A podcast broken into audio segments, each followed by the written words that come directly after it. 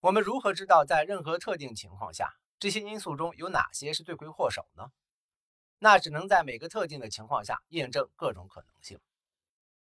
如果某一地区的人口迅速增长，就很可能带来更多的住房需求，从而促使该地区的房价上涨。但无论是供给还是需求，都无法单独的影响价格，这是由两者的综合效应决定的。正如一项经济研究指出。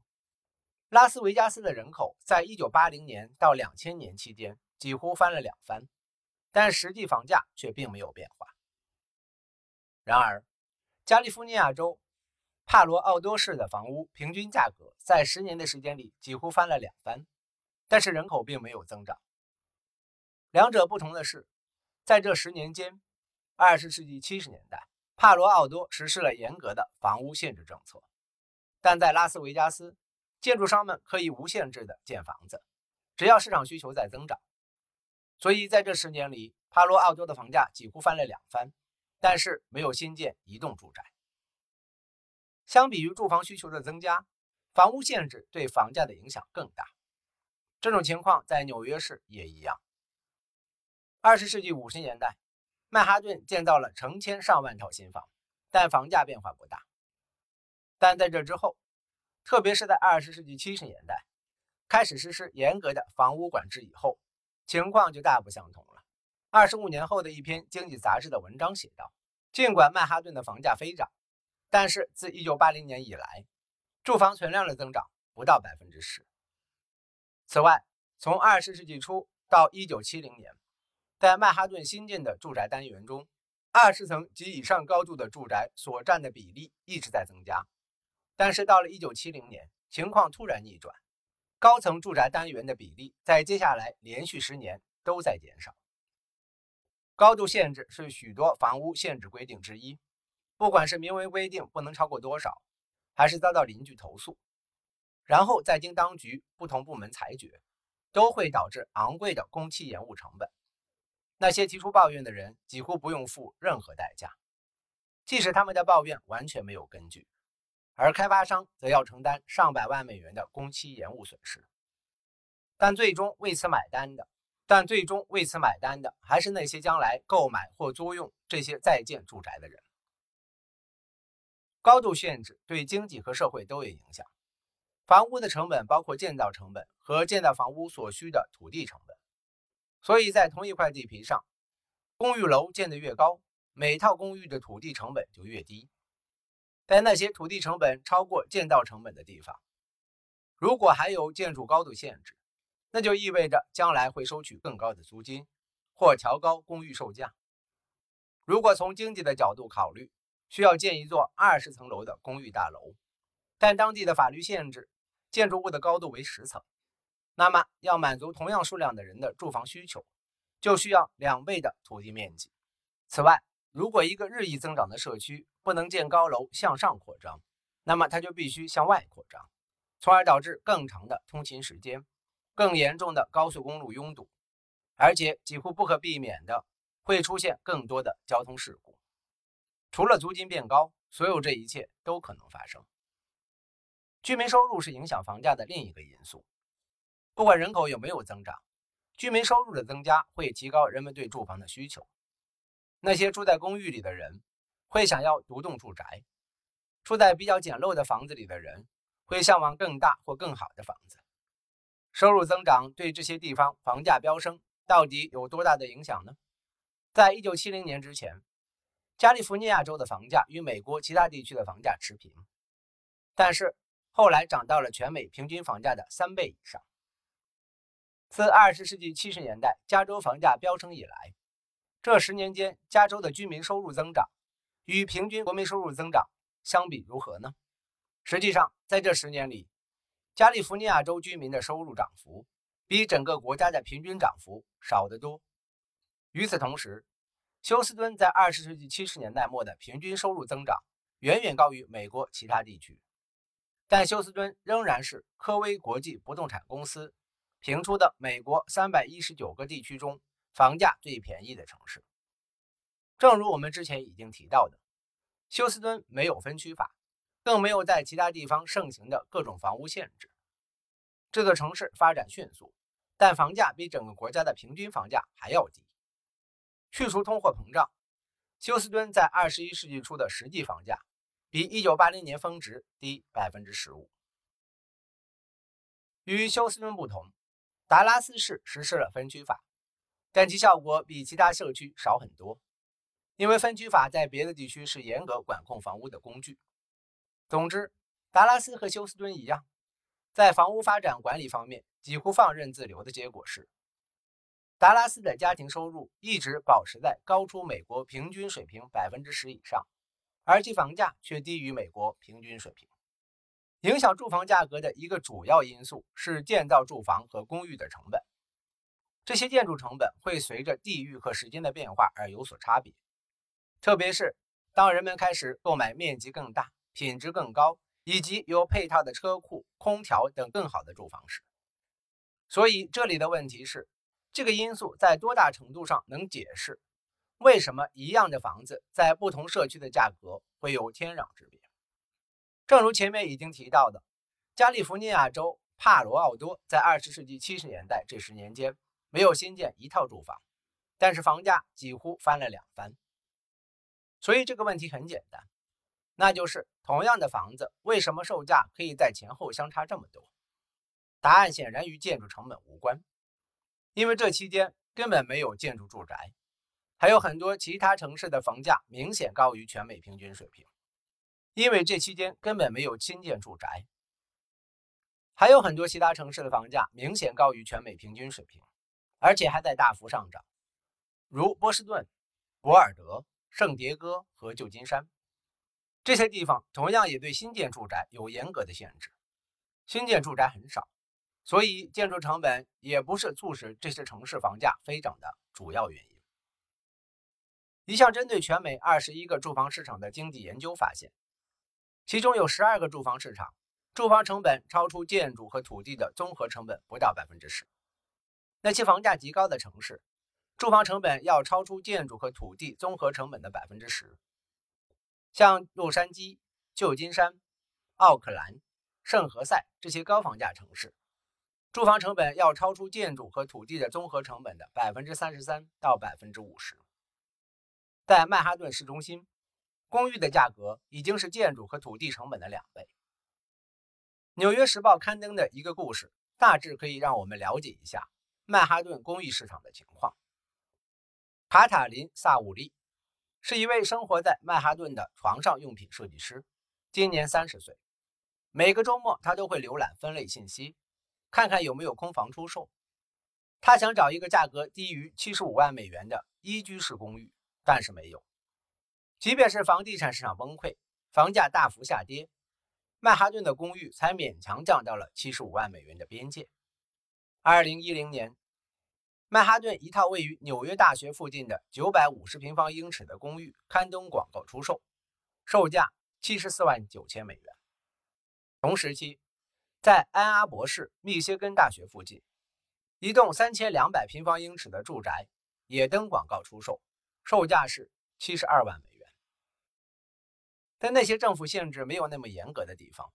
建筑商能够自主地建造住宅和公寓。那么，即使这个地方人口增长、收入增加，也不会导致房价飙升，因为增长的需求会由新建住房的供应来匹配。休斯敦就是这样一个城市。远超建筑和土地成本的高利润，吸引了更多想要通过投资住房市场来获取可观回报的开发商。于是，新房的供应增加，进而导致房价下跌，或者一开始就阻止了价格上涨。如果没有对建筑的严格的法律限制，或者开发商之间没有垄断勾结，房价几乎没有可能会继续超出社区的建筑和土地成本。建筑业远不是一个垄断行业，无法靠排斥后来竞争者来保持高利润。美国建筑业有七千五百多家公司建造多户住宅，超过十三点八万家公司建造独栋家庭住宅。总部设在曼哈顿的多户住宅开发商有一百多家。高房价社区的高利润，并不是因为私人市场的垄断，而是因为政府强加在住宅建筑上的各种限制。具有讽刺意味的是，政府在人为的抬高了房价之后，常常向特定个人和团体提供象征性数量的限价房。这种有选择性的慷慨可以由纳税人补贴，或者强制规定私人开发商以低于市场的价格出售一定比例的住房，作为获得建筑许可证的先决条件。然而，这些低于市场的价格还是有可能高于没有建筑限制的市场的房屋价格的。此外，如果这些所谓的低价让开发商受了损失，那为了弥补自己的损失，开发商会在其他楼盘提高房屋售价。但是，经过各种宣传，人们相信政府干预是创造限价房的关键。实际上，政府干预才是房价高不可攀的首要原因。从政治角度证明，房屋限制最初是如何把房价推高的，然后又是如何获得政治支持的呢？部分原因归咎于规划这个令人兴奋但又具有误导性的概念。政治修辞中所谓的规划，就是政府用集体计划压制他人的计划。这个集体计划是第三方创造的，能与政府的权力结合起来，还能使其自身免于承担这项计划给他人带来的损失。控制他人的所作所为，无论是在住房方面还是在其他方面，在二十世纪七十年代房价大幅上涨之前就已经存在了。赋予公民监督政府官员对住房市场进行微观管理能力的是财产权，这项权利是联邦宪法和州宪法所承认的。联邦宪法制约联邦政府，州宪法制约州政府和下辖地方政府。然而，多年来，法院的裁决侵袭了财产权，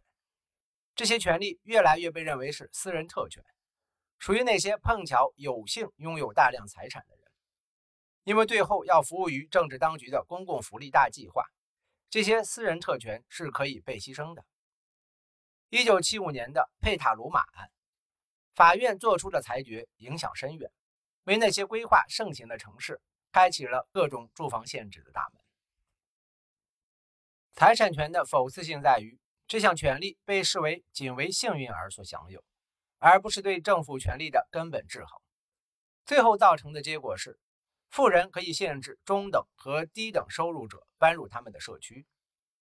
按照正常的发展进程，对住房需求的不断增加，不仅包含在空置地上新建住房，还包括旧社区改造、拆除现有老旧住房来建造新住宅和公寓楼。